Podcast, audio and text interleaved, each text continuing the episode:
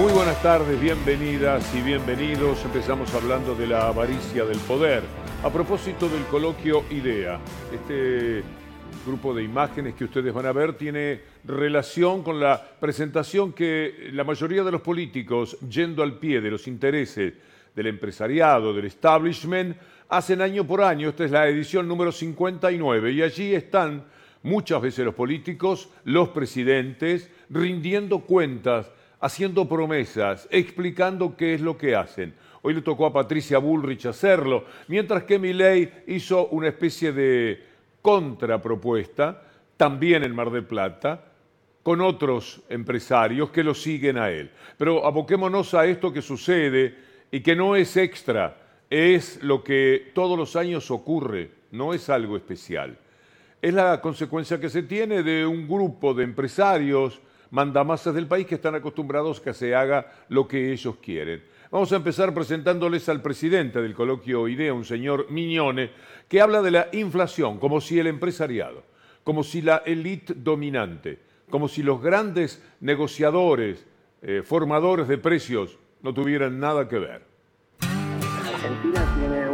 Inflación que viene creciendo, que es endémica ya de hace mucho tiempo, en niveles más bajos, pero que ha venido creciendo, o en los últimos años ha venido creciendo de manera continua. ¿A qué le, adjudicamos? Obviamente al desequilibrio fiscal, al desequilibrio fiscal en primer lugar, el financiamiento del Estado a través de la emisión de, de dinero es sin lugar a dudas parte de la causa de la inflación y después, por otro lado, a una innumerable cantidad de regulaciones que permite arbitrajes entre distintos este, operadores o participantes del mercado y que también resulta finalmente en presiones inflacionarias.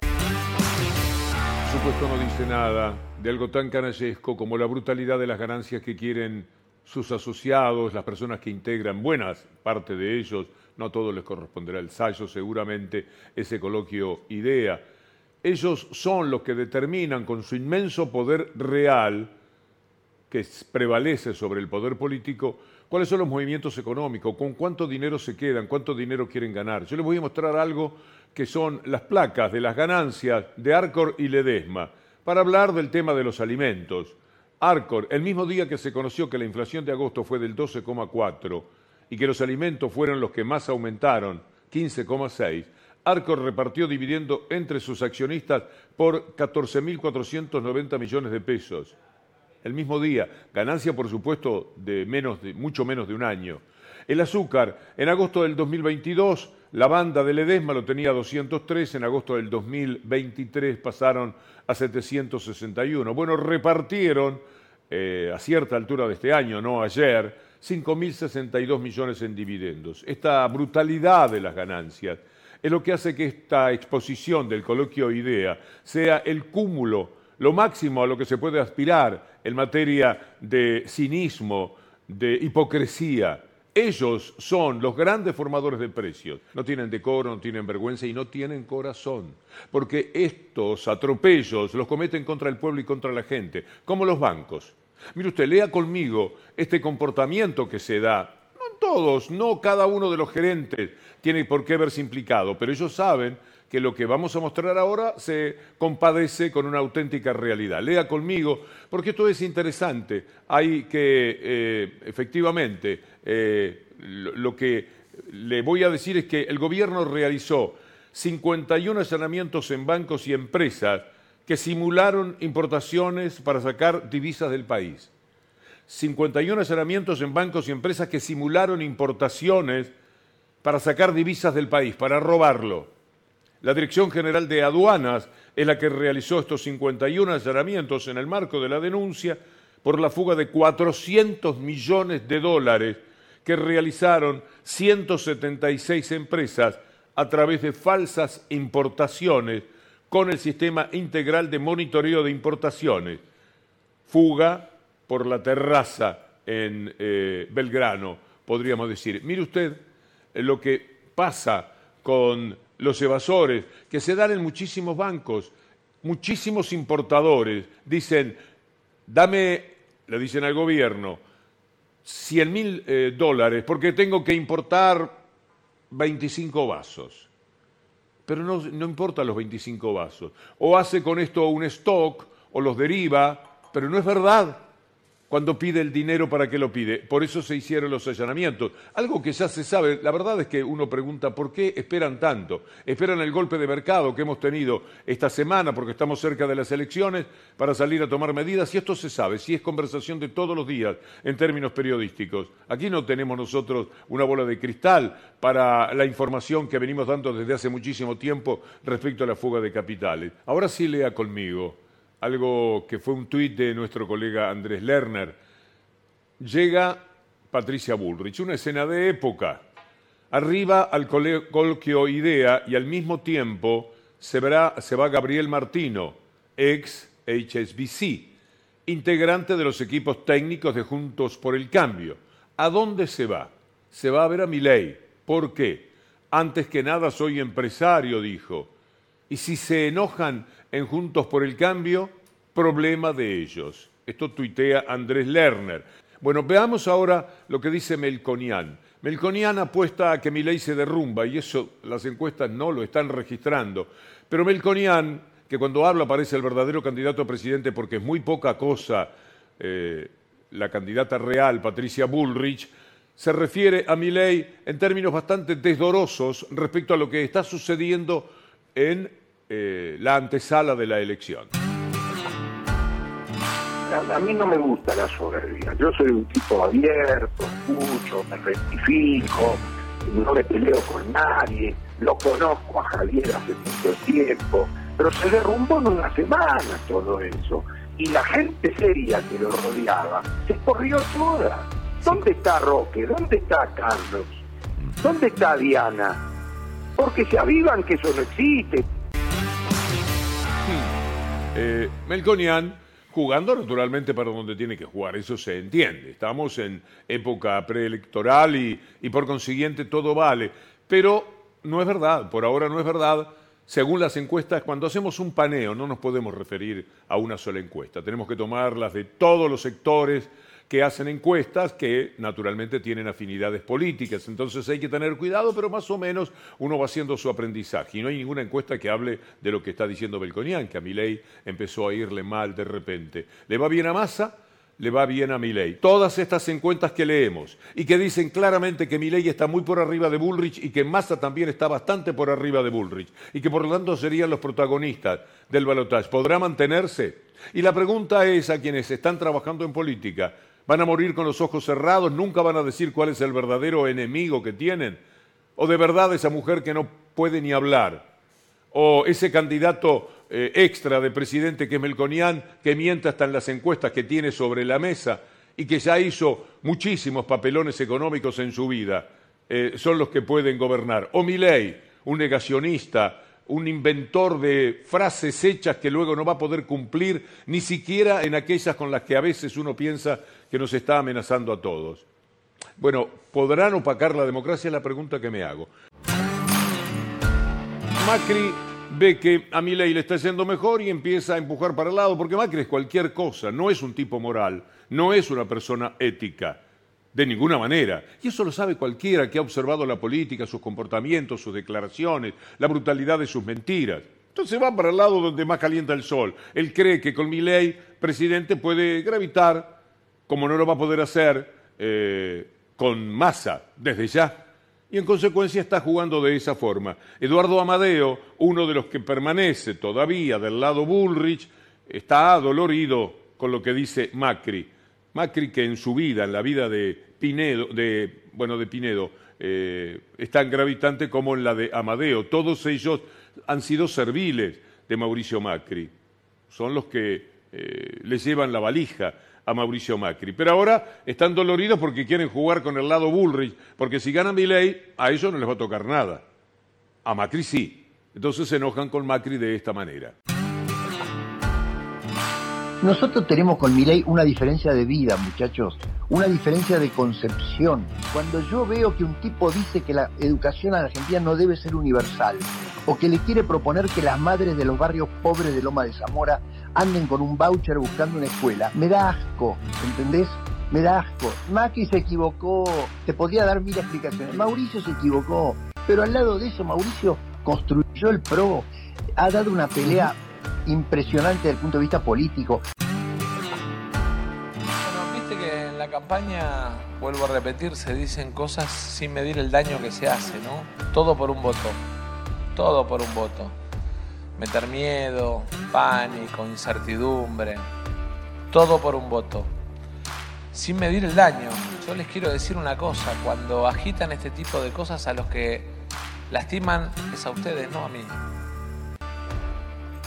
Porque nosotros en términos fiscal, después de las medidas que tomamos, miren la publicación de ayer, los números de recaudación del Estado fueron muy superiores a lo que todos decían.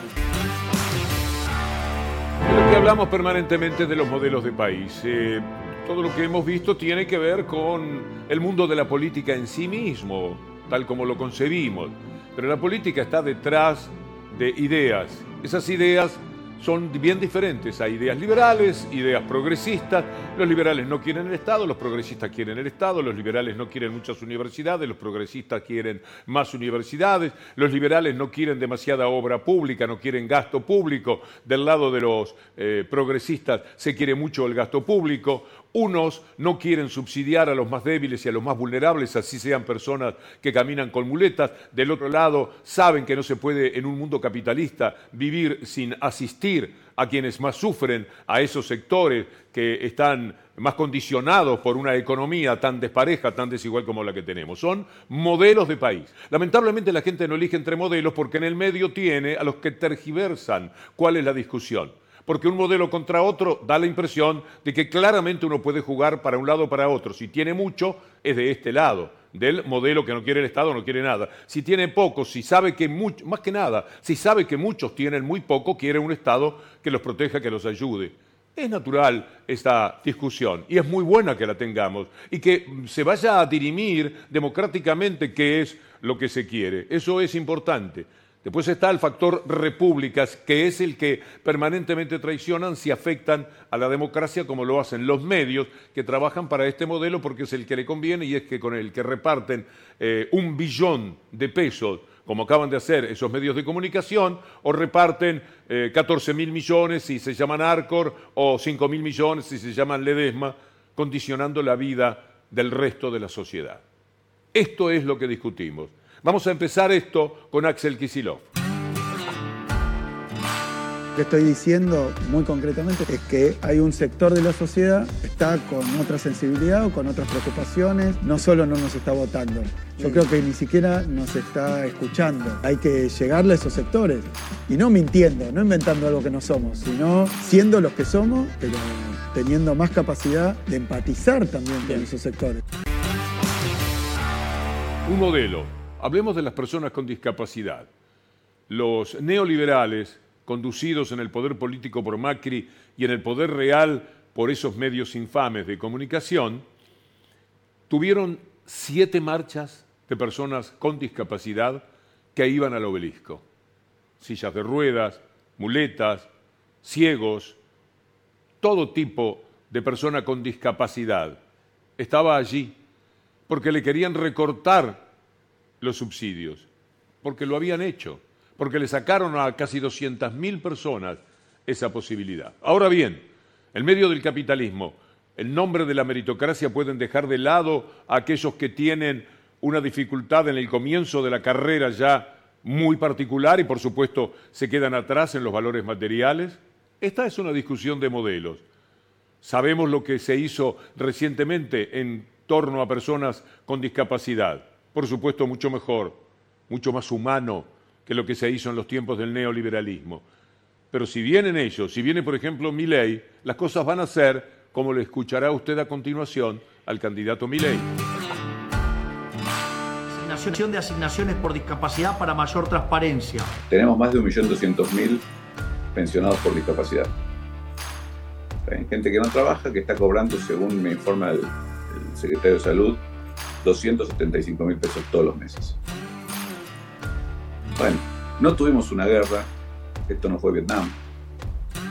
Eh, y me parece importante que, si tenemos esa cantidad de compatriotas en esa situación, no podemos hacer nada, hay que ayudarlos. Pero estaría bueno un reempadronamiento eh, con responsabilidades para todos los que intervienen en darle los certificados médicos, ¿no? O sea, eh, no, no al, al sino, bueno, sos el médico, si que no puede trabajar, bueno, acepta responsable de lo que decís, ¿no?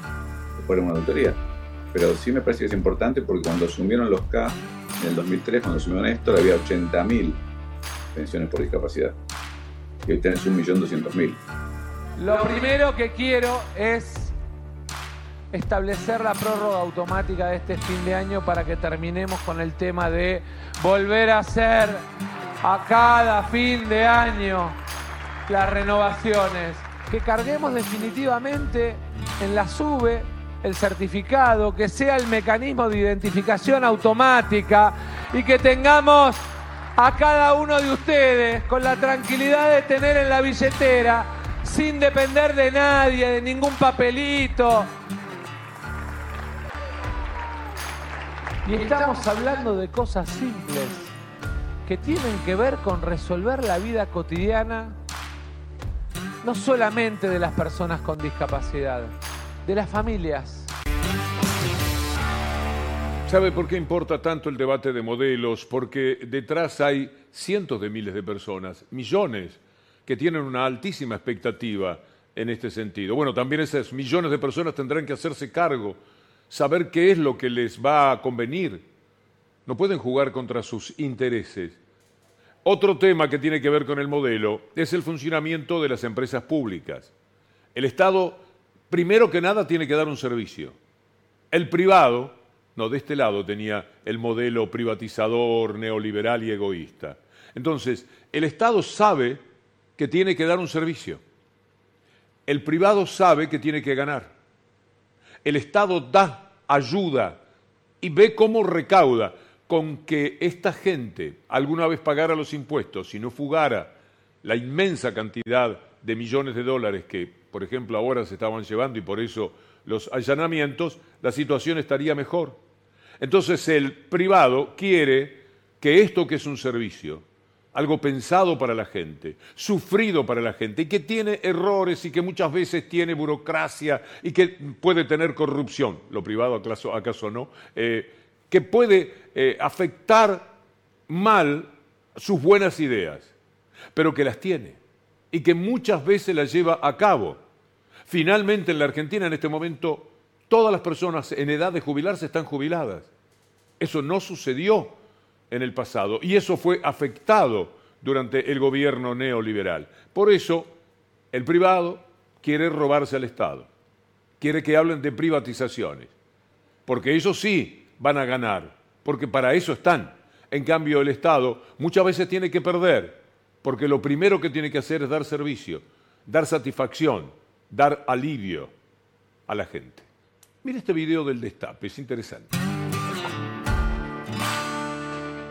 Piensan los pibes, esos que proliferan en las redes, sobre todo en TikTok, y que hablan de blockchain, criptomonedas y todas estas cuestiones? Bueno, les traje este pedacito, en este caso la cuenta Fundación Blockchain ART, que reaccionan a lo que nos dejó el debate. Vi el debate ayer y vi una de las propuestas que tiene uno de los candidatos. Vamos a poner en marcha la moneda digital argentina. Y no se dieron cuenta que la bomba más grande del debate fue esto. Y nadie reaccionó, se pusieron a hablar de lo que hablamos siempre, lo que hablan en los medios todos los días. Sí, fue la propuesta más innovadora que tuvimos en el último tiempo de todo lo que fue la campaña, básicamente. Y no tiene nada que ver sido masa, porque si lo hubiera dicho Javi Milei, estaremos diciendo lo mismo. Y es algo de lo que venimos hablando ya hace un tiempo, de cómo una moneda digital basada en blockchain puede solucionar uno de los problemas más grandes que tenemos en Argentina, que es que la guita cada vez vale menos. Tenemos a alguien que habla de dolarización. Independientemente de la cuestión política, uno puede decir, bueno, se intentó en el pasado, se intentó en otros países, no sé si es algo nuevo en esa Estamos bullish por la moneda digital. Más países están considerando tomar monedas digitales y emitirlas que dolarizar y abandonar sus propias monedas. Exactamente, sería una gran solución para lo que serían los problemas de la economía argentina, básicamente. Es una mirada interesante, decir, mm. che, acá había una bomba y nadie se dio cuenta. Eh, el único que propuso algo realmente disruptivo, diferente, fue más.